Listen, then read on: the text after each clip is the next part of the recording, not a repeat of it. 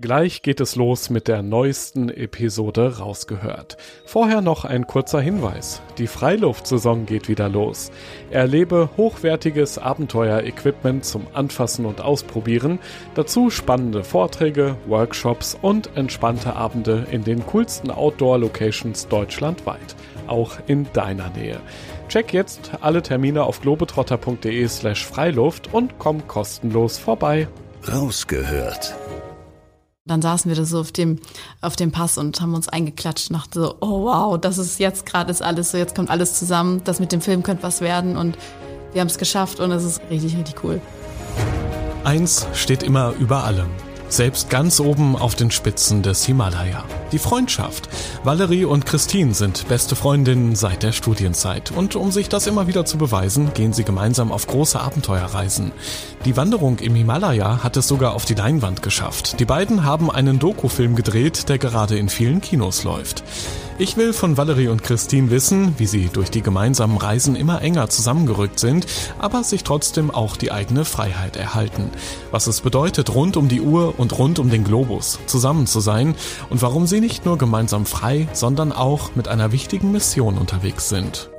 Ich bin Joris, Reisereporter bei Globetrotter und treffe in diesem Podcast beeindruckende Menschen, die das Abenteuer in der Natur suchen die eine ganz besondere Geschichte haben, von denen wir lernen können und die Lust aufs Reisen machen, auf das Draußen erleben. Ja, ihr zwei, euer Abenteuer riesengroß auf Kinoleinwänden, also seit Ende Mai erstmal im Internet, aber jetzt ja auch auf den Leinwänden tatsächlich seid ihr sowas wie Kinostars. Ähm, wie war das denn bei der Premiere? Könnt ihr euch noch dran erinnern wahrscheinlich, oder? Ja, wir hatten ja quasi zwei Premieren, einmal äh, digital. Das war, glaube ich, das war sehr, sehr aufregend für uns, weil diese jahrelange, monatelange Arbeit, die wir in den Film gesteckt haben, plötzlich kam alles zusammen, all unsere Verwandten und Freunde plus hunderte andere saßen plötzlich auf der anderen Seite von dem Bildschirm und das war sehr, sehr aufregend. Ich glaube, wir waren die ganze Zeit, also den ganzen Tag in so einem Trance-Zustand. Das ist so meine Erinnerung daran, dass ich gar nicht mehr so genau weiß, was wann, weil wir so viel zu tun hatten und so fokussiert waren. Ja, und es war auch tatsächlich so, dass ähm, keiner von unseren Verwandten oder von der Familie vorher den Film schon gesehen hatte. Ähm, also es war für alle neu. Und wir haben ja beide einen ganz anderen Background. Also ich habe vorher Geowissenschaften studiert und ähm, und promoviert, also sehr lange irgendwie in, in sowas gearbeitet und Christine International Business. Das heißt, wir hatten so gar keinen Background in ähm, in Filme machen und somit waren unsere Familien tatsächlich auch ein bisschen skeptisch. Ne? Also ja auch zu Recht. Ne? Was macht ja, ihr denn da anderthalb Jahre? Und das war so okay. So hoffentlich sagen am Ende alle dass es ihnen gefällt. Und das war dann total schön. Das war so richtig so die, ja, die große Probe. Und dann hatten wir ja jetzt, ähm, als dann jetzt Corona-bedingt auch alles wieder öffnen durfte, sind wir jetzt in die ähm, Open-Air-Kinos gegangen und hatten dann eben in Hamburg, in der Stadt, wo wir auch zehn Jahre zusammen gewohnt haben, die große Open-Air-Premiere. Und das war dann ähm, einfach ein wunderschönes Erlebnis. Da waren dann nochmal unsere Familien dabei, aber das war dann ja aus anderen Gründen nochmal ein ganz großes Erlebnis. Ne? Ja, und den, Kino, äh, den Film auch das erste Mal auf großer Leinwand zu sehen, war für uns auch so, oh, jetzt, äh, das, wir haben es geschafft, dass der Film im Kino läuft. Das war schon ein cooler Moment. Ja, vor allem, ihr habt es ja gerade schon gesagt, ihr habt ja gar nicht diesen Medien-Background oder so, vorher irgendwie Videos schon mal geschnitten privat, sondern ihr habt das alles quasi zum ersten Mal gemacht, auch dieses Himalaya-Abenteuer. Ähm, und ich habe da so viele Fragen zu, was ihr gemeinsam erlebt habt, eure Freundschaft, die ganzen Geschichten, jetzt hier im Raum Rausgehört Podcast und ich freue mich schon sehr auf das Gespräch. Rausgehört. Fangen wir doch mal ganz vorne an. Ähm, das ist in eurem Fall ja die Studienzeit. Da habt ihr euch kennengelernt bei einem WG-Casting in Hamburg. Wie ist es euch eigentlich gelungen, in der anderen dann so eine gute Freundin zu finden? Ich glaube, es war einfach ein, ein langer Prozess. Also am Anfang war es schon so, dass wir uns von Anfang an auf jeden Fall gut verstanden haben, so ein bisschen gesehen und äh, super Match so. Aber ähm, also ich hatte die Wohnung und habe ein ganz normales WG-Casting in Anführungszeichen gemacht, wie das wie das halt so ist zu Studienzeiten und habe Valerie dann unter 50 oder 60 Leuten gecastet. Und ähm, und dann war es wirklich äh, ganz viel zusammen gepasst. Also wir haben viele gleiche Aktivitäten gemacht, hatten beide einen Hund, ähm, sind beide gern geritten und hatten ja, viele Gemeinsamkeiten, so das hat dann irgendwie ausgereicht zu der Zeit und sind beide gern feiern gegangen.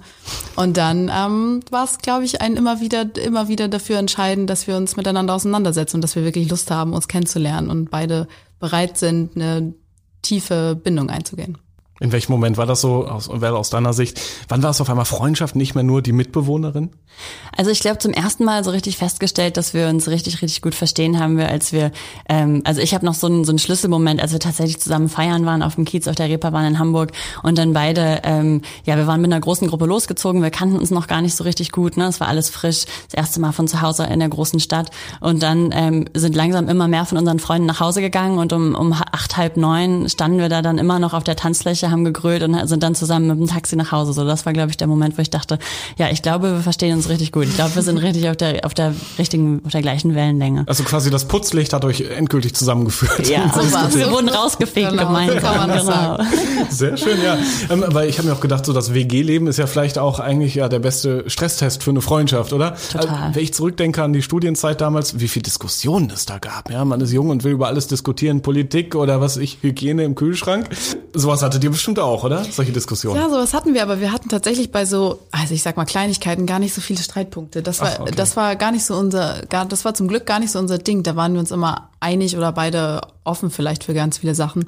Ich glaube, der, der größte Punkt war, war, dass wir gemerkt haben, dass wir einfach ganz anders aufgewachsen sind und zum Beispiel andere anders gelernt haben zu streiten. So ich bin bin eher, eher der Typ, der ähm, dann aufhört zu sprechen und, und beleidigt ist oder so, oder, oder war es zumindest früher und musste dann lernen, dass es vielleicht gar nicht so der richtige Weg ist, um sich wieder anzunähern und um das tatsächlich zu klären, um, um Konflikt auszutragen. Ja, ich würde auf jeden Fall auch sagen, so diese gemeinsame WG-Zeit, das war schon ein großer Test und dann immer wieder eben den Konflikt zu haben, aber auch eben in dem Konflikt so ein bisschen bleiben zu müssen. Ne? Also man kann ja dann, wenn man sich mit anderen Leuten streitet oder also erstens wohnt man auf so sehr engem Raum zusammen. Das heißt, es gibt irgendwie viel Potenzial für ähm, Sachen anders zu sehen den ganzen Tag lang. Und zweitens kann man aber nicht dann einfach mal den anderen eine Woche lang nicht anrufen, Gras drüber wachsen lassen und sich dann wieder auf ein Eis treffen, sondern es ist dann so für uns immer so ein bisschen ja aus Sprache oder aus Zug gewesen. Und wir mhm. haben uns dann halt eben immer wieder für die Aussprache entschieden und dafür entschieden, weiter an der Freundschaft zu arbeiten. Und wir mussten auch wirklich erst lernen, dieses, dass es, ähm,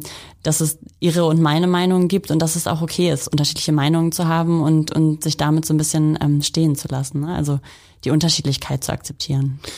Jetzt ist es ja so, dass Freundschaft für viele auch bedeutet, dass man gemeinsame Hobbys hat, sich dadurch dann regelmäßig sieht, immer besser kennenlernt zum Beispiel. So war es ja quasi auch bei euch im Studienalltag in der gemeinsamen WG in Hamburg. So und dann für dich, ähm, Val, nach zehn Jahren äh, stand ja dieser Umzug nach Kalifornien an. Wahrscheinlich erstmal so ein kleiner Schock, aber auch eine Chance. Aber für eure Freundschaft eher schwierig. Aber dann habt ihr einen Plan geschmiedet. Wie ging es dann weiter? Ja, für uns war, war irgendwie klar zu dem Zeitpunkt, okay, also wir trennen uns jetzt bald und das bedeutet auf jeden Fall eine große Veränderung, weil von diesem jeden Tag sehen, jeden Tag alles teilen und wissen, wie die Kollegen heißen und wann wer was macht und so weiter, wird werden wir irgendwie durch den Ozean bald getrennt sein und das bedeutet natürlich einen Unterschied, aber wir wollten, es war irgendwie klar, wir wollen das irgendwie versuchen, wir wollen uns so nah bleiben, wir wollen eine ja, fernbeste Freundschaft eingehen. Mhm. Ähm, und dann haben wir uns äh, überlegt, dass wir zum Abschied dieser Ära noch was zusammen machen wollen. Irgendein kleines Abenteuer, eine Reise, irgendwas, was aufregend ist, was uns nochmal zusammenschweißt. Und, ähm, und gleichzeitig haben wir uns gedacht, ja, und irgendwie um diese Freundschaft und diese Ära zu ehren, so möchten wir gern was zum Thema Freundschaft machen. Der Himalaya, das größte Gebirge der Welt, ja, gefährliche Gletscher sieht man da, Mount Everest gehört dazu, das Dach der Welt. Warum gerade dorthin? Andere fahren nach Münster, machen so eine Art Junggesellenabschied und stoßen noch mal nett an. Ihr direkt dorthin. Warum dieses Reiseziel? Ähm, ich glaube, da kamen mehrere Faktoren zusammen. Also zum einen sind wir beide schon recht viel gereist und wir wollten irgendwie was machen, was für uns beide was ganz Neues war, was was Besonderes war. Ähm, ich wollte auch gerne was machen, was äh, einfach körperlich, also ich habe immer schon so ein Wandern oder längere Wanderstrecken waren immer schon so, ähm, ja, habe ich immer schon gerne gemacht und ähm, so eine Wanderung im Himalaya, das war einfach schon länger mein Traum, auch familiär bedingt. Ähm, meine, also mein Papa ist die Strecke, die wir dann letztendlich oder ein Teil der Strecke, die wir gelaufen sind, ähm, 2013 schon gelaufen und da hatte ich so ein bisschen so einen persönlichen Bezug zu und ähm, ja, Christine hat dann gesagt, ja, da mache ich bei mit, das kann ich mir gut vorstellen. Also es war so ein bisschen die Kombination aus, ähm, wir wollten so eine körperliche Challenge, was was wir beide noch nie gemacht hatten, auch mit der der Höhe, ne, das ist ja da auch ganz extrem im Himalaya. Und dann einfach auch, wir hatten die Zeit, wir hatten eben vier, fünf Wochen Zeit und ähm, wollten die Zeit auch eben nutzen mit was, was man nicht einfach mal so in zwei Wochen Sommerurlaub machen kann. Gab es also keine Diskussion in dem Punkt? Da wart ihr euch schnell einig. Nö, eigentlich gar nicht so. Es war okay. auf jeden Fall irgendwie ein Abenteuer und dann waren irgendwie ein paar Sachen auf dem Tisch und dann war es irgendwie schnell, ja, lass uns doch Himalaya machen. Wieso nicht? Also es war eigentlich eher, genau, es, es gibt ja so viele Möglichkeiten, man kann so viele Reisen machen und eigentlich wir haben jetzt auch im Nachhinein immer noch gedacht, es wäre fast egal, egal gewesen. Wir hätten noch was anderes machen können und hätten das Beste draus gemacht und hätten einfach Lust auf, auf die Challenge gehabt und nächstes Mal wird's was anderes. Mhm. Also ihr habt in dem Moment schon nicht geplant, dass es ein Abschied für immer, so die letzte große gemeinsame Tour, sondern eher der Anfang von was anderem, einem größeren Leben voller Abenteuer vielleicht. Ja, ja ich glaube, es war, also es war auf jeden Fall Angst dabei. Ne? Es war die Angst dabei, wie geht's weiter und wie sieht die Realität davon aus. Und auch natürlich so ein bisschen die Angst, okay, ähm, schaffen wir das überhaupt? Ne? Also hält unsere Freundschaft das aus und, und wie wird sich das alles verändern? Also ich glaube, wir sind schon losgezogen mit dem Gedanken, okay, wir machen eine Wanderung, das heißt ja auch so ein bisschen sich auf das Wesentliche besinnen, ein bisschen runterfahren und also ne, ich konnte mir jetzt glaube ich keine actionreiche ähm, so eine Rafting-Tour für vier Wochen. Das wäre irgendwie zum Abschluss unserer so gemeinsamen Zeit auch nicht das Richtige gewesen. Es war schon schön, eben eine Wanderung zu machen, sich auf uns, auf unsere Freundschaft zu besinnen und ähm, ja, dann definitiv vielleicht unterbewusst ein bisschen mit der Angst, okay, ja, überlebt unsere Freundschaft das dann danach? Ne? Wie geht's danach weiter, wenn wir dann auf verschiedenen Kontinenten leben? Wie war es denn vorher so in der WG? Ihr habt ja irgendwie die Vorbereitung in der WG umgesetzt, nehme ich mal an. Ist das so der Klassiker, überall offene Koffer und dann schmeißt man alles rein und guckt mal, was reinpasst und äh, großes Chaos oder seid ihr sehr strategisch so mit To-Do-Listen oder so angegangen? Schon sehr strategisch, würde ich sagen. Ja. nee, wir haben das schon sagen, gut ja. geplant. Wir hatten ja, also wir haben ja eben auch schon von Anfang an vorgehabt, ähm, was zum Thema Freundschaft zu machen und eben einen Film über unsere Freundschaft und über die Reise zu machen. Das heißt, da kam halt auch einfach viel Filmequipment zusammen, ne? viel ähm, Akkus. Wir hatten eine Drohne dabei, Reserveakkus ähm, und dann eben auch ja ganz tolle Packlisten. Ne? Also wie viel, wir hatten dann jeder letztendlich gedacht, wir hatten jeder so 16 Kilo mit im Rucksack, die wir getragen haben. Und da musste man natürlich dann für fünf Wochen in so verschiedenen, auch klimatischen Gebieten schon äh, schauen, was können wir alles mitnehmen, was brauchen wir wirklich. Ähm, ja, also Laden war zum Beispiel, ähm, Batterien laden war ein Riesenproblem. Wir wussten gar nicht, ähm, ja, wie einfach das da geht. Ähm, und da musste man schon ganz gut planen.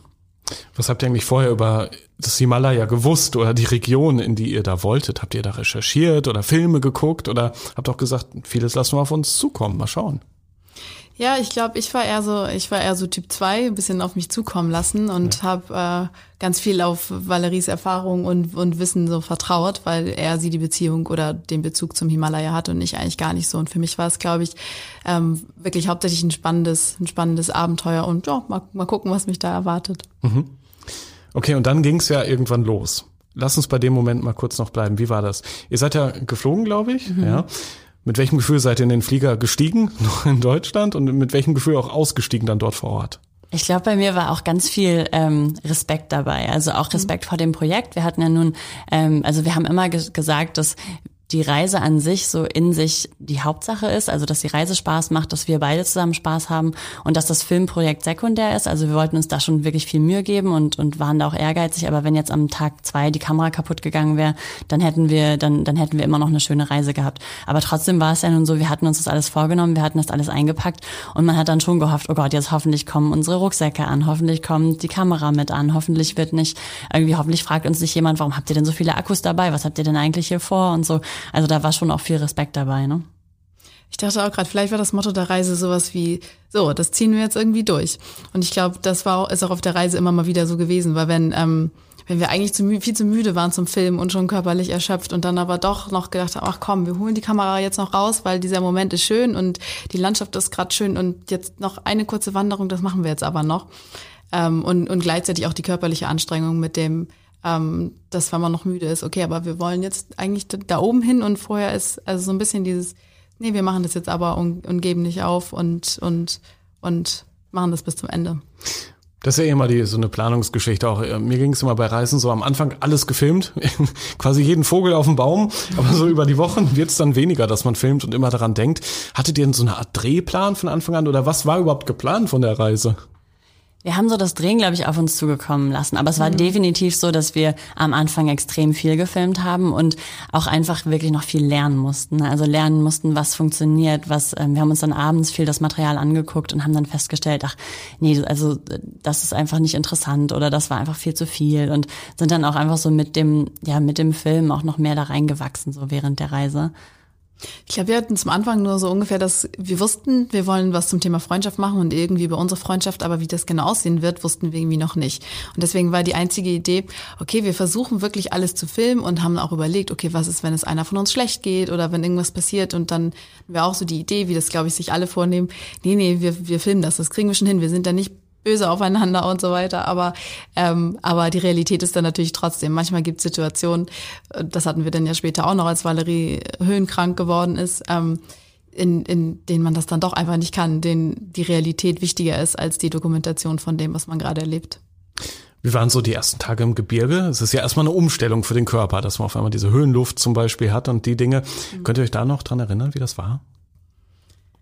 Anstrengend. Nee, ja, aber auf, ja. eine, auf eine schöne Art und Weise. Also es war, wir sind ähm, von Kathmandu mit einem mit einem Jeep zu unserem Startpunkt gefahren. Das hat so, also sind so ungefähr acht Stunden lang in, in die Berge reingefahren ähm, und sind dann auf einer Höhe von, jetzt habe ich es vergessen, 2,5 vielleicht oder sowas gestartet. Also schon gar nicht mehr so tief, aber wir sind, ähm, haben jeden Tag ähm, im äh, unserer Wanderung mit Yoga begonnen und das war irgendwie, das war eine ganz nette Routine, um, um so in den Tag reinzustarten, weil wir haben immer langsam angefangen, haben uns einen schönen Platz gesucht, haben erstmal kurz Yoga gemacht, meditiert, dann gefrühstückt und sind dann losgewandert und so hat die ganze Wanderung eigentlich begonnen. Also erstmal langsam, erstmal ankommen und dann ähm, und dann war es tatsächlich so, dass wir in so einem ganz niedlich, niedlichen, bunten Dorf waren, ganz am Anfang. Und wir sind da durchmarschiert und dann, das hat vielleicht zehn Minuten gedauert und dann war es so, so, und jetzt gehen wir diesen Berg rauf. Und das hat und dann mit diesem schweren Rucksack, der sich am Anfang noch einfach sehr schwer anfühlt, weil man noch nicht dran gewöhnt ist. Und dann sind wir quasi Stufen nach oben gestiegen, die ganze Zeit nach oben. Und acht mhm. Stunden lang, genau. Ja. Also es hat dann nicht geändert. Ne? Also mhm. es war wirklich ja zehn Minuten durch den Ort und dann acht Stunden bergauf, äh, ja im Prinzip senkrecht nach oben. Und das war das war schon ein harter Einstieg so. Ne? Also ich war das Ganze schon ein bisschen mehr gewöhnt, hatte meine Wanderschuhe, mein Rucksack ähm, war schon eingelaufen und eingetragen. Also ich kannte das, dass man sich da am Anfang noch so ein bisschen durchkämpfen musste, aber es war schon äh, direkt einfach ein harter Anstieg. Die erste Grenzerfahrung quasi direkt am Anfang schon? Also ja, ich glaube, die ja. ersten zwei Tage waren wirklich so, dass man dann dachte, okay, das ist, das geht jetzt noch äh, 27 weitere Tage so. Ne? Also das war definitiv, äh, es ging einfach direkt steil bergauf und man war ja einfach noch nicht so dran gewöhnt. Ne? Ich hatte echt, äh, ziemlich wenig Wandererfahrung, hatte auch tatsächlich, also im Nachhinein das Glück, aber in dem Moment eher das Pech, dass meine Wanderschuhe, die ich mir ähm, geliehen hatte, am Tag vor der Abreise kaputt gegangen sind. Es ist einfach die Sohle abgefallen und ich dachte so, okay, eigentlich war das richtig viel Glück, weil wenn das auf der Wanderung passiert wäre, ganz schön doof. Und dann bin ich tatsächlich freitagsabends noch, ähm, habe ich mir noch neue Schuhe gekauft und dann sind wir samstags losgeflogen und ich hatte auch ein bisschen Angst, dass, dass das mit den Schuhen einfach nichts wird. Die waren nicht eingelaufen, aber äh, alles super. Also außer dass ich körperlich sehr angestrengt war und schon nach einer halben Stunde schlimm am Schwitzen und so weiter ist eigentlich ist alles gut gegangen. Man musste es einfach nur ja durchziehen, weitermachen. Ja, so im Nachhinein werden tatsächlich keine einzige Blase die ganze Reise lang. Okay. Und nee, ja. ohne Mist. Und wir haben auch einfach körperlich nichts gehabt. Ne? Also keine Rückenschmerzen, kein, ähm, Schramm, keine Knieschmerzen, keine Druckstellen, keine ähm, unsere Knöchel nicht. Wir, ähm, wir hatten gestern wieder eine Filmvorführung, äh, wo wir dann im Q&A im Anschluss auch gefragt wurden, wie viele Blasen denn. Wir hatten natürlich auch Blasenpflaster mit und wir mussten wieder sagen, nee, wirklich nicht. Also keine Blasen, keine Scheuerstellen, keine Druckstellen. Wie habt ihr das gemacht? Ihr müsst doch ein Geheimrezept jetzt haben, was jeder von uns hören möchte. Weiß ich, das ist irgendwie gut gelaufen. Also ich glaube, wir waren, was das Equipment anging, ähm, gut ausgestattet. Also auch Valerie kannte sich da ja auch gut aus durch die Reisen, die sie vorher gemacht hat. Aber wir hatten, glaube ich, beide gute Rucksäcke, gute Schuhe. Ich glaube, das ist so fast das Wichtigste. Also ich war ganz happy. Haben die heute noch einen Ehrenplatz? Kurze Zwischenfrage. Gibt doch manchmal so, so Dinge von großen Abenteuern, die, die man aufhebt. Die haben auch, da, also die sind auch noch in Benutzung. Ja, Tatsächlich so, war genau. das letztendlich, also uns ist auch nichts kaputt gegangen. Ich laufe auch, also ich bin, wir sind gestern laufen gegangen und äh, dann hat Christine festgestellt, dass ich noch das gleiche T-Shirt äh, zum Laufen getragen habe, was ich auch im Himalaya da getragen habe. Natürlich ordentlich gewaschen danach, aber ähm, es ist so equipmentmäßig sind wir da echt gut durchgekommen und körperlich auch. Also ja. ich bin ja sehr höhenkrank geworden und das war dann natürlich eine ganz andere Erfahrung. Aber was so die Ausdauer angeht, wir, wir haben einfach auch darauf geachtet, vorher viel Sport zu machen. Aber wir haben mhm. natürlich auch zehn Jahre, also wir haben in Hamburg gewohnt und da kann man sich auf dieses, äh, auf diese Berge gar nicht vorbereiten. Ne? Also ähm, man war dann wirklich abends natürlich sehr müde und auch körperlich müde. Ähm, dann haben wir genug geschlafen, darauf geachtet, gut zu essen, kein Alkohol auf der Reise getrunken, ähm, versucht einfach da auch gesund zu leben und dann ging es uns einfach körperlich sehr gut. Da können wir uns nicht beschweren. Ja, wirklich. Wie ist das, wenn man einen Monat lang jeden Tag mit viel Gepäck unterwegs ist und das Wetter plötzlich mal wechselt oder ihr euch vielleicht auch mal verlaufen habt? Das ist ja bestimmt auch mal vorgekommen. Wie war das mit den Emotionen? Wie seid ihr damit umgegangen? Also wie, wie extrem ist es auch geworden mit Wut, mit Freudentränen, mit solchen Dingen? Ich glaube, so ein bisschen interessant war, dass uns das Film immer sehr fokussiert hat. Ja. Also das hat, glaube ich, glaube, ich hätte mich schneller auch mal ähm, in äh, so, so in so einen Verdruss reingedacht, da so, ach, jetzt habe ich aber wirklich keine Lust mehr, jetzt ist es aber schon lange bergauf oder so, wenn uns das Film nicht immer so ein bisschen im Kopf busy gehalten hätte. Ne? Also man konnte sich gar nicht so da reinsteigern, dass man jetzt müde war, weil man immer gedacht hat, oh, ah, das können wir noch filmen. Und das war so ein, ja tatsächlich dann so ein Kreativprozess, der der ganzen Reise auch so ein bisschen so eine Richtung gegeben hat und so ein die Energie so ein bisschen in eine Richtung geleitet hat. Ähm, nichtsdestotrotz gab es natürlich die Momente, wo wir klatschnass geworden sind, wo wir todmüde waren. Aber ich glaube, mir hat das geholfen. Ich hatte tatsächlich eine ganz lustige Selbsterkenntnis während der Reise und habe festgestellt, dass wenn es für mich körperlich richtig, richtig anstrengend war, dass ich dann angefangen habe, mir im Kopf irgend, mich über irgendwas zu ärgern. Aber so wirklich so ganz ähm, so random von Sachen, die zu Hause passiert sind vor Monaten. Und die habe ich plötzlich wieder hervorgekramt, habe angefangen, mich damit zu beschäftigen, mich ganz doll darüber geärgert. Und dann habe ich festgestellt, oh, okay, jetzt bin ich oben auf dem Berg und jetzt ist alles wieder gut. Und dachte so, das ist ja interessant, dass mein sozusagen, dass mein Organismus sich einfach irgendwas überlegt. Das war irgendwie eine witzige Erfahrung, um das so körperlich äh, durchzuhalten.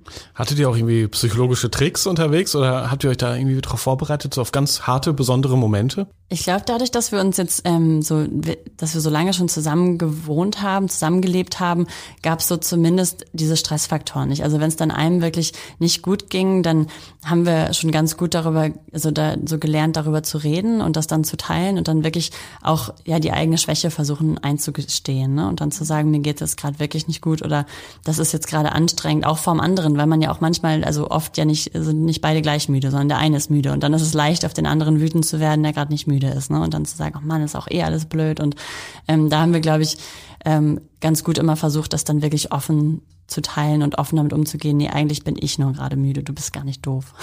Und wie habt ihr euch dann entschieden? Hat, hat immer der quasi Schwächere in dem Moment entschieden oder was war so der Deal bei euch? Ich glaube, das Thema meistens war, war dann schon alles wieder gut, wenn wir drüber gesprochen hatten. Mhm. Ich glaube, das war, das war immer so der, der Schlüssel eigentlich zu allem. Ich habe auch gerade ähm, gerade am Anfang, ich hatte immer am, am Anfang so Tage, als ich so so angestrengt war, dass ich ähm, mir dann auch überlegt habe, hm, wollte ich das hier eigentlich, ist das jetzt wirklich eigentlich gerade mein Ding und ich kann das eigentlich gar nicht richtig und ich weiß gar nicht so richtig, wie man wandert, wollte ich also so ungefähr, muss mich ja gerade auf Valerie verlassen und aber das hatte hatte sich alles erledigt, nachdem wir dann drüber gesprochen hatten und und dann waren wir auch drin im Trott und dann war das plötzlich alles gar kein Thema mehr. Ich glaube, das, ich glaube, das ist für mich auch immer so eine Erkenntnis, dass wenn man das mit sich alleine ausmacht, dann kann man sich auch immer schön in unserem eigenen Dunstkreis drehen und kommt da auch gar nicht raus. Und sobald man das ausspricht, ist es dann plötzlich gar nicht mehr so schlimm und dann, dann, dann hat Valerie, glaube ich, zu mir gesagt, hä, das ist doch voll cool, dass du das einfach machst. Und ich dachte hm. so, ja, stimmt, das ist eigentlich cool. Und dann, und dann war alles auch schon wieder gut. Und dann war die dunkle, die böse Wolke weg. Und vor allem das Schöne ist ja, jetzt ist es ein bisschen kitschig, aber nach dunklen Wolken kommt ja immer noch wieder die Sonne oder nach, nach Regen kommt die Sonne.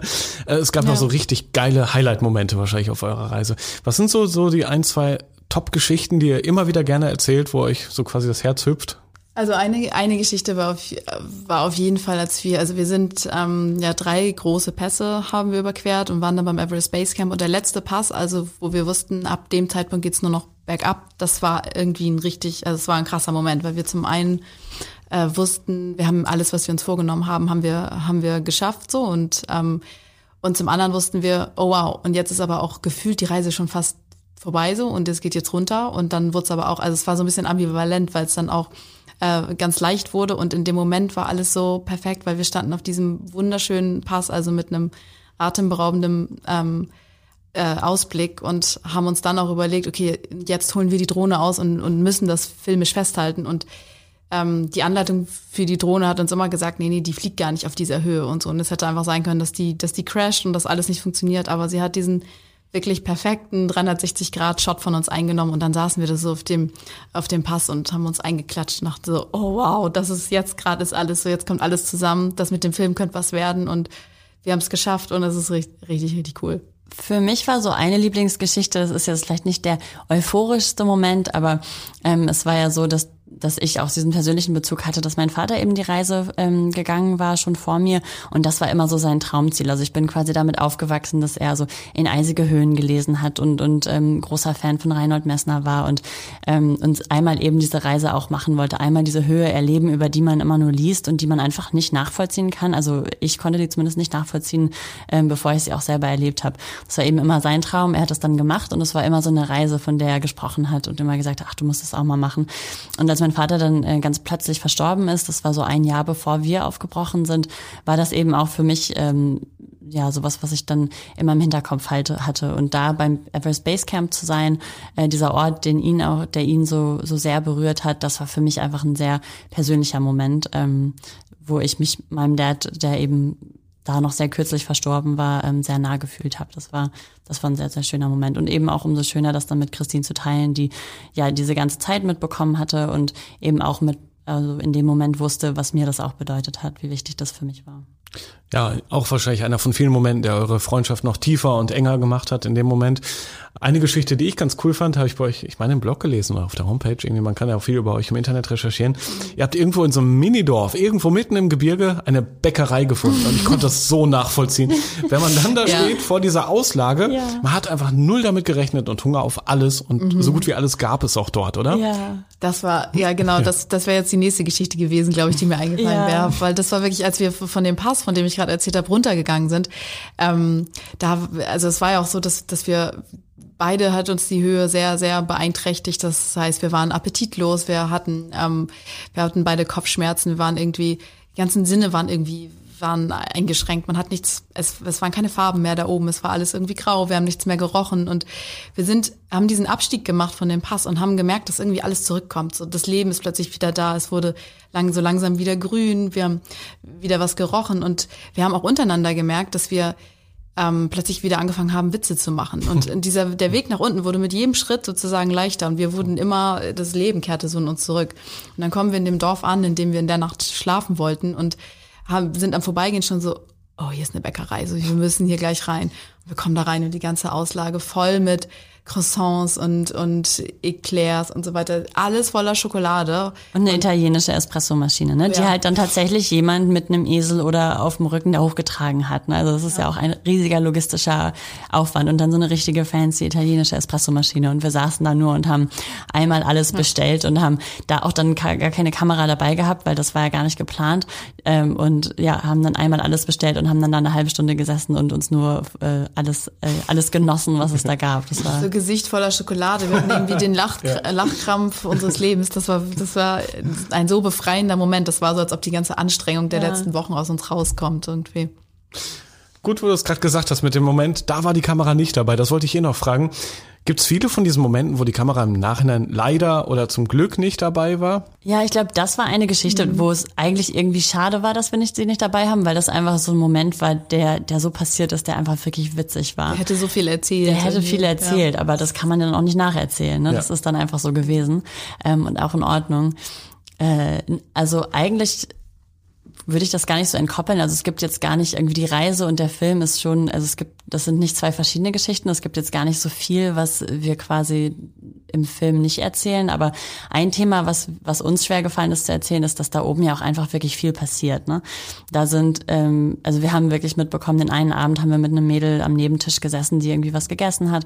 Und zwei Tage später wurde sie dann abtransportiert, weil es ihr höhenkrankheitsmäßig so schlecht ging, ne? weil ihr Sauerstoffgehalt so niedrig geworden ist, dass, dass sie mit dem Heli nach Kathmandu gebracht werden musste. Und ähm, das war einfach eine, da gab es einen Ort äh, direkt vorm Everest Base Camp, wo es uns zum Glück sehr gut ging, weil wir eben dadurch, dass wir das Ganze mit mehr Zeit gemacht haben und langsamer angefangen haben, waren wir einfach sehr gut akklimatisiert. Und viele von den Leuten, die dann eben von Lukla direkt zum Basecamp in zwölf Tagen und zurück, ähm, denen ging es dann tatsächlich schlecht. Und ja, da, das konnte man natürlich nicht filmen, das konnte man aber auch schwer nacherzählen. Also wir hätten das im Film gerne erzählt, aber im Voice-Over dann zu erzählen, also es gibt hier gerade zwei Tage, die Stimmung ist sehr bedrückend, aber wir möchten das auch nicht filmen, weil das ja ähm, einfach dann die Persönlichkeit von anderen Menschen irgendwie beeinträchtigt. Das ist einfach so, das ist so der große Block, der, glaube ich, im Film nicht so rüberkommt. Ja, ich glaube, wir saßen teilweise in so Essensräumen, wo alle da saßen, so in ihrem Essen rumgestochert haben, weil keiner mehr Appetit hatte. Und ähm, ja, irgendwie einfach viel passiert ist. Jeder, also Leute krank waren und es Leuten sehr schlecht ging. Und alle saßen da so ge gebückt und, und alles hing runter so ungefähr. Aber das, äh, klar, dann kann man nicht die Kamera raufhalten und dann sagen, wenn es Leuten eh schon schlecht geht, kann ich das hier mal festhalten. Das geht irgendwie nicht. Und vielleicht hätten wir auch dazu in dem Moment auch gar nicht die Kraft gehabt. Es gab ja diese Schwächemomente, nämlich du, Valerie, bist ja auch krank geworden, du hast es eben schon mal angedeutet. Für dich umso mehr Verantwortung dann. Was hat das mit euch gemacht, mit der Freundschaft, dass du dich auf einmal komplett auf deine Freundin verlassen musstest? Ja, ich glaube, das war auf, auf beiden Seiten nicht so einfach. Weil ich glaube, ich, ich für mich hatte, hatte die Challenge, dass, ähm, dass ich ja eigentlich die Wander Unerfahrene war und plötzlich hat sich das geändert und ich musste, musste irgendwie entscheiden, ob wir ähm, ob die Situation gerade so gefährlich ist, dass wir die Reise abbrechen. Das war so ein ganz ähm, ja schwieriges Herantasten irgendwie.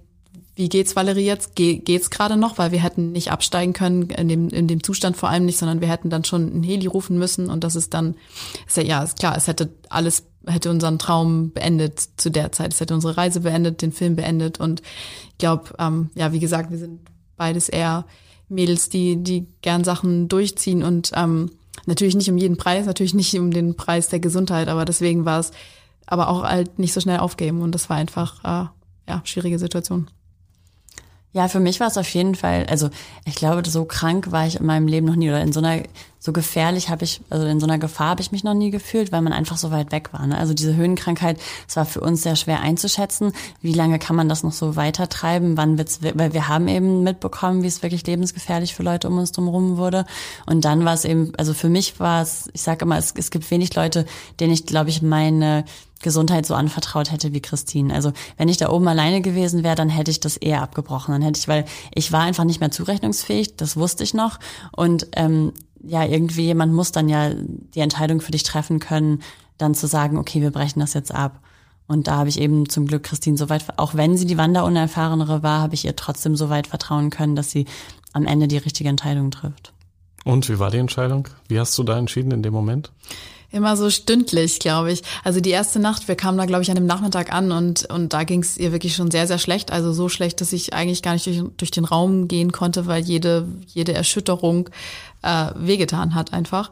Ähm, und die Nacht war dann sowieso klar, okay, wir, wir bleiben hier jetzt. Und am nächsten Tag war es aber auch so, dass sie, sie hat einfach nichts drin behalten. Und das ist auf der Höhe ja wirklich sehr, sehr gefährlich. Und dann war es so ein Stück für Stück, okay, wenn, wenn sie jetzt diese Brühe trinkt, dann äh, gucken wir, dass wir noch ein bisschen bleiben. Und so hat sich das langsam aufgebaut. Das war, war immer so eine Stück für Stück Entscheidung. Ich habe ein bisschen versucht zu googeln, habe mit den Locals vor Ort gesprochen, ähm, was gerade noch, also im Rahmen ist, was nicht, was man jetzt machen sollte. Mhm. Und dann ging es dir irgendwann ja auch wieder besser zum Glück. Genau, also es war es war die ganze Zeit so, dass mein dass der Sauerstoffgehalt in meinem Blut noch okay war. Ich hatte einfach nur extreme Kopfschmerzen, die so ein bisschen also wirklich migräneartige Kopfschmerzen, die wirklich unerträglich waren und wo auch Kopfschmerztabletten nicht mehr geholfen haben und gleichzeitig wollten wir auch nicht den kompletten Schmerz mit Tabletten wegdrücken, um dann auch nicht den Zeitpunkt zu verpassen, wo es auch wirklich nicht mehr ähm, zu verantworten ist. Und ähm, ja, das war dann einfach irgendwie so eine Gratwanderung und irgendwann konnte ich dann wieder ein bisschen was trinken, ein bisschen Suppe essen und dann wurde das so Stück für Stück besser. Und ähm, ja, wir sind dann einfach wesentlich länger in dem Ort geblieben, als wir eigentlich geplant hatten, haben dafür dann am Ende äh, ja einen Berg weniger bestiegen, was ja vollkommen okay war und konnten dann aber zumindest weitermachen. Und die nächste Tagesetappe war dann zum Glück auch relativ kurz. Das Problem war nur, dass dann am übernächsten Tag direkt schon der nächste Pass anstand, der dann wieder in die gleiche Höhe geführt hat, wie der Pass, bei dem äh, meine Höhenkrankheit angefangen hat. Und das war eben auch dann beim nächsten Pass dann wieder die Zitterpartie, okay, äh, wir machen das jetzt, äh, wir schauen, wie es klappt. Aber ja, das war dann wieder so ein äh, 10, 12 Stunden Passtag, wo man eben wieder auf 5500 Meter gestiegen ist. Und äh, das war dann schon auch wieder ein Risiko. Ne? Also auch wieder was, was ich, glaube ich, alleine nicht mehr zugetraut hätte. Welche Schicksale sind euch sonst noch unterwegs begegnet? Vielleicht Paare, die sich gefunden haben oder getrennt haben. Was weiß ich, solche Dinge. Man kriegt ja auch viel mit so am Wegesrand. Man trifft, ihr habt ja auch andere Menschen getroffen, nehme ich an. Wir haben gar nicht so viele andere Menschen getroffen. Warst du wenig? Also tatsächlich nicht. Also wir waren, ähm, ich glaube, wir hatten von Anfang an einfach Lust, sehr viel Zeit zu zweit zu verbringen und waren sehr, sehr aufeinander fokussiert und auf, auf, ja, auf das, was wir vorhatten und auf unsere, auf, ja, auf das ganze Thema Freundschaft so. Und ähm, wenn man so das Gefühl jetzt im Nachhinein, ähm, weil das werden wir natürlich oft gefragt, welche Begegnungen hattet ihr? Und ähm, wir haben immer das Gefühl, äh, wir haben uns so sehr doll aufeinander konzentriert. Und ähm, es war aber auch so, dass wir die erste Zeit, gerade die ersten neun Tage oder sowas, sind wir relativ abseits der Touristenpfade gegangen und haben wirklich keine Leute getroffen. Also wir waren abends in den in den Lodges. Also man kommt dann ja ganz oft einfach privat bei Familien unter, in den, bei denen die ein Gästezimmer haben. Und da waren einfach keine anderen Menschen. Wir haben einfach keine anderen Touristen getroffen. Und das war dann aber auch eigentlich genau das, was wir gesucht haben, weil wir die Ruhe und die Einsamkeit oder Zweisamkeit ähm, auch gesucht haben. Gab es auch mal Langeweile? So richtig nicht. Also wir hatten zum Teil so ähm, Ruhetage immer vor ja, den Höhenpässen. Ne? Also es war dann so, dass man ja ähm, dann eher so 400 Meter pro Tag aufsteigt und manchmal ist das dann halt sind 400 Meter auch in zwei Stunden aufgestiegen. Das heißt, dann hatte man mal einen Tag, der nur zwei Stunden lang war und musste dann erstmal wieder ähm, die Nacht da bleiben, um sich zu akklimatisieren. Und dann waren es schon so Tage, wo ähm, wir dann einfach die Ruhe so ein bisschen genossen haben. Wir hatten auch nichts zu lesen dabei. Wir haben uns dann, ähm, auch wir haben dann immer so ein bisschen, glaube ich, äh, schon da irgendwie viel über den Film nachgedacht, viel darüber nachgedacht, was wir so inhaltlich besprechen müssen, möchten, was so uns denn in unserer Freundschaft wirklich wichtig ist. Also so wie wir es im Film erzählen, war es auch tatsächlich, dass wir schon auf der Reise einfach viel nachgedacht haben. Ja, gutes Stichwort mit dem Film, weil der läuft ja mittlerweile in Kinos in, in Deutschland, Österreich, Schweiz, sogar Italien, wenn ich das richtig mhm, gesehen ja. habe. Krass auf jeden Fall. Ähm, ist der Film am Ende so geworden, wie ihr euch das vorgestellt habt? Ich glaube schon. Also ich glaube, er ist ja. tatsächlich das geworden, was wir, ähm, was wir uns vorgestellt haben. Wir wussten natürlich, ja. als wir los sind, gar nicht, okay, ähm, was uns passiert. Also ob wir überhaupt diese Reise, so wie wir es wollten, diese Route so ablaufen können, ob sich daran was ändert, ob irgendwas anderes passiert, ob sich einer von uns verletzt. Und letztendlich ist dann ja so wandermäßig alles gut gegangen. Und ähm, ja, dann ist es eigentlich so ein bisschen so geworden, wie wir uns das vorgestellt hatten, ja.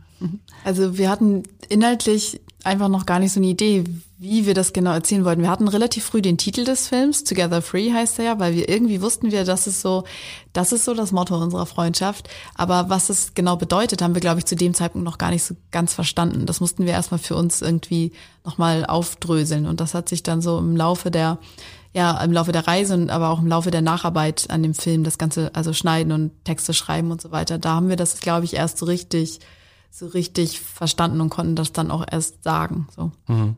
Es ist ja eigentlich so eine Ode an die Freundschaft dieser Film, kann man glaube ich sagen. Was habt ihr also ihr habt viel über euch gelernt, das haben wir schon gehört im Himalaya-Gebirge, also viele Abenteuer zusammen erlebt. Was habt ihr vielleicht auch äh, im Gebirge über andere Kulturen, auch den Umgang mit Freundschaften dort gelernt oder hattet ihr gar keine Antennen für, für solche Fragen?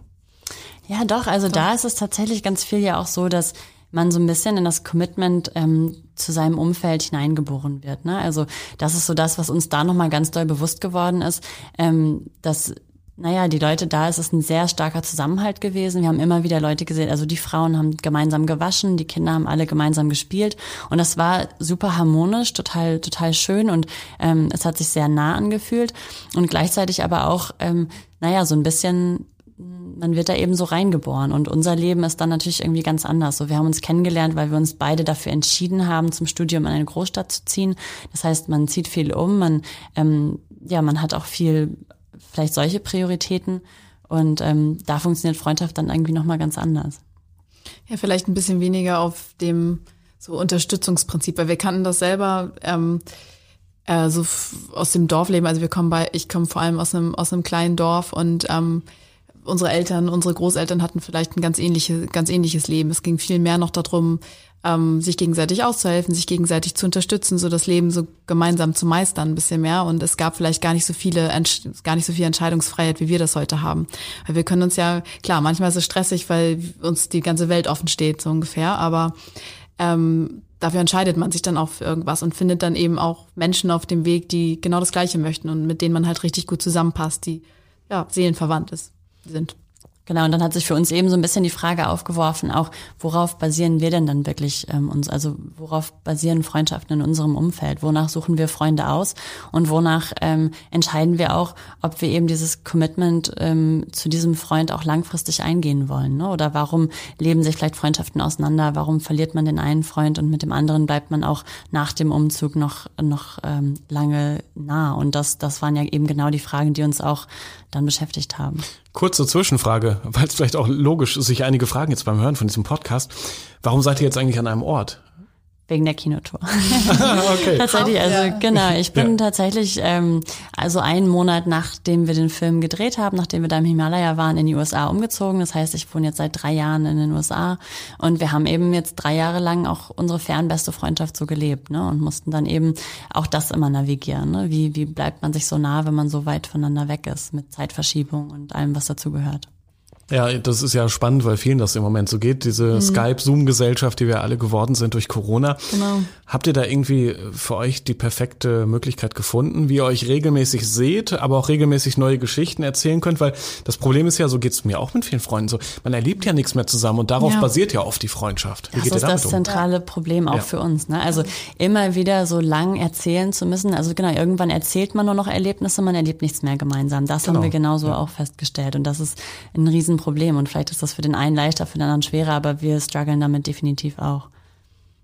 Ja, ich, ähm, wir haben auch festgestellt, dass wir dass man sich wirklich auch dazu entscheiden muss, der, der anderen immer zuerst das zu erzählen, was, was gerade so passiert. Weil ansonsten ist diese die Geschichte schon so abgedroschen und man sagt nur noch, ja, ja, ich war neulich da und da und die Geschichte ist beendet.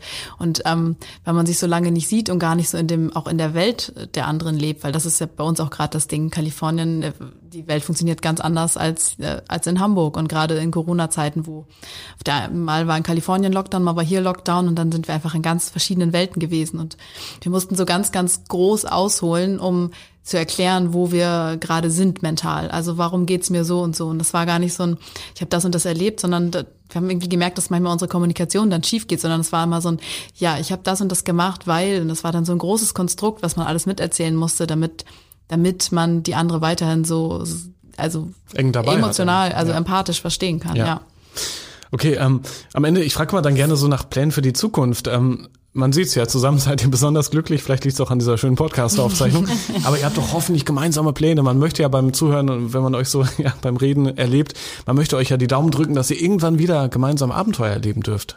Ja, ich meine, äh, Lockdown und Corona war natürlich besonders hart, weil es jetzt ja bis heute immer noch nicht so ist, dass man von Deutschland wieder in die USA reisen darf.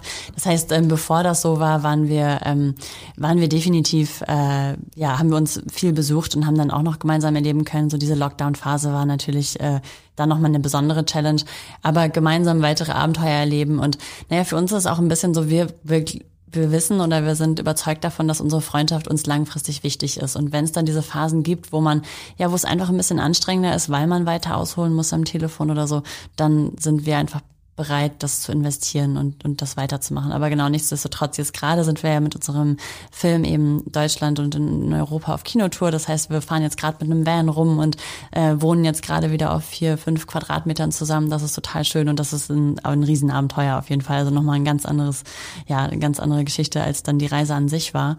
Ja, Valerie sagt immer so schön, man braucht eine Vision für, für die Freundschaft, damit, damit man einfach immer die Kraft hat, weiterzumachen, auch wenn es gerade mal vielleicht nicht gut läuft. Und ähm, ja, vielleicht, vielleicht ist es, ist es das so ein bisschen, dass wir gerade immer noch nicht wissen, aber im Endeffekt weiß es ja auch niemand, wie, wie geht's jetzt so genau weiter. Ich glaube, unsere Leben sind immer ziemlich im, im Fluss, so wir machen dies, wir machen jenes und irgendwie ist es vielleicht auch sogar Teil, ähm, oder nicht vielleicht, es ist auch Teil unserer Freundschaft, dass wir beide auch unser eigenes Ding machen. Und wenn das mal bedeutet, dass wir, dass wir gerade mal weiter weg sind und jetzt gerade, oder in Corona war es zum Beispiel auch schwierig, dann dann ist das eben so, aber dann haben wir trotzdem diese Vision, okay, aber wir, wir kommen dann wieder zusammen, wir machen wieder was zusammen und wir wollen auch eigentlich wieder, oder mein Traum ist auf jeden Fall, dass wir wieder nah beieinander wohnen und mal wieder, man mal wieder rübergehen kann für ein Glas Wein, einfach um sich kurz auszutauschen.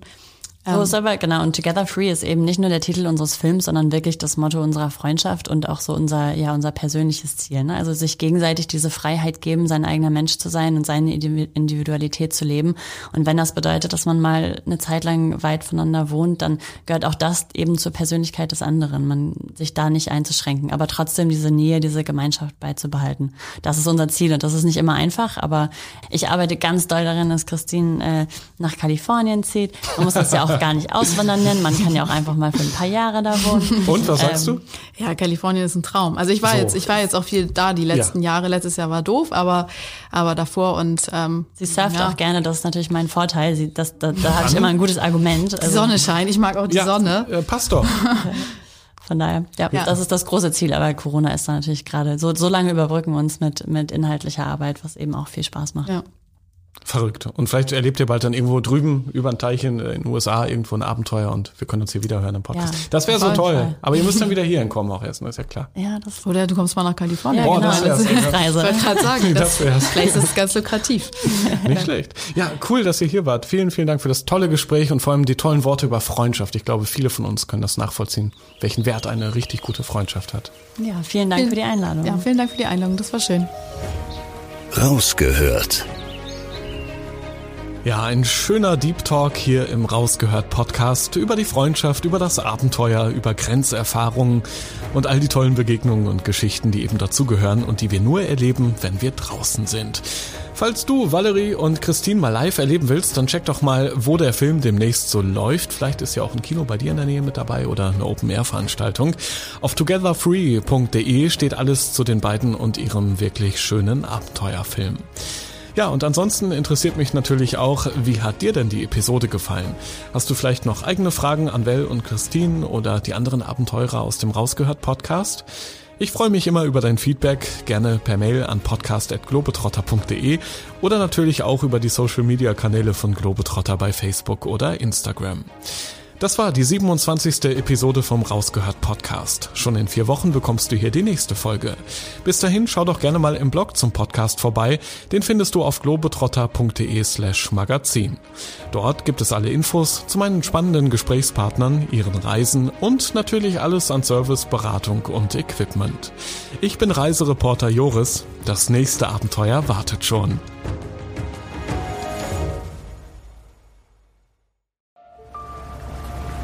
Erinnerst du dich an deine Lieblingsreise? Jetzt gibt es einen Podcast voller Lieblingsreisen. Erlebe mit uns spannende Outdoor-Expeditionen und schnür den Backpacker für abenteuerliche Regennächte auf der Isomatte. Wie der Nebel dampfend aufsteigt über dem Wasser. Ein richtig schöner Ort, um wach zu werden. Lieblingsreisen. Bier gibt's, sehr gut. Und Brezen sehe ich da zum Beispiel auch. Mhm. Cheers. Dein neuer Reisepodcast. Man muss einfach runterfahren, man muss Denken ausschalten und Fühlen einschalten. Ja, jetzt schwebe ich geradezu. Also, ich fühle mich echt wie neugeboren. Super, super toll. Mit uns erlebst du Mikroabenteuer und die weite Welt. So. Wow. Wir, wir wollten ja nicht gleich den ganzen Laden leer essen. Ja, Sie wissen ja noch gar nicht, was es am Schluss kostet. Lieblingsreisen. Jetzt gehen wir über den Bazar in Marrakesch. Jetzt entdecken, abonnieren und mitreisen. Lieblingsreisen gibt es überall für dich, wo es Podcasts gibt. Kommst du mit?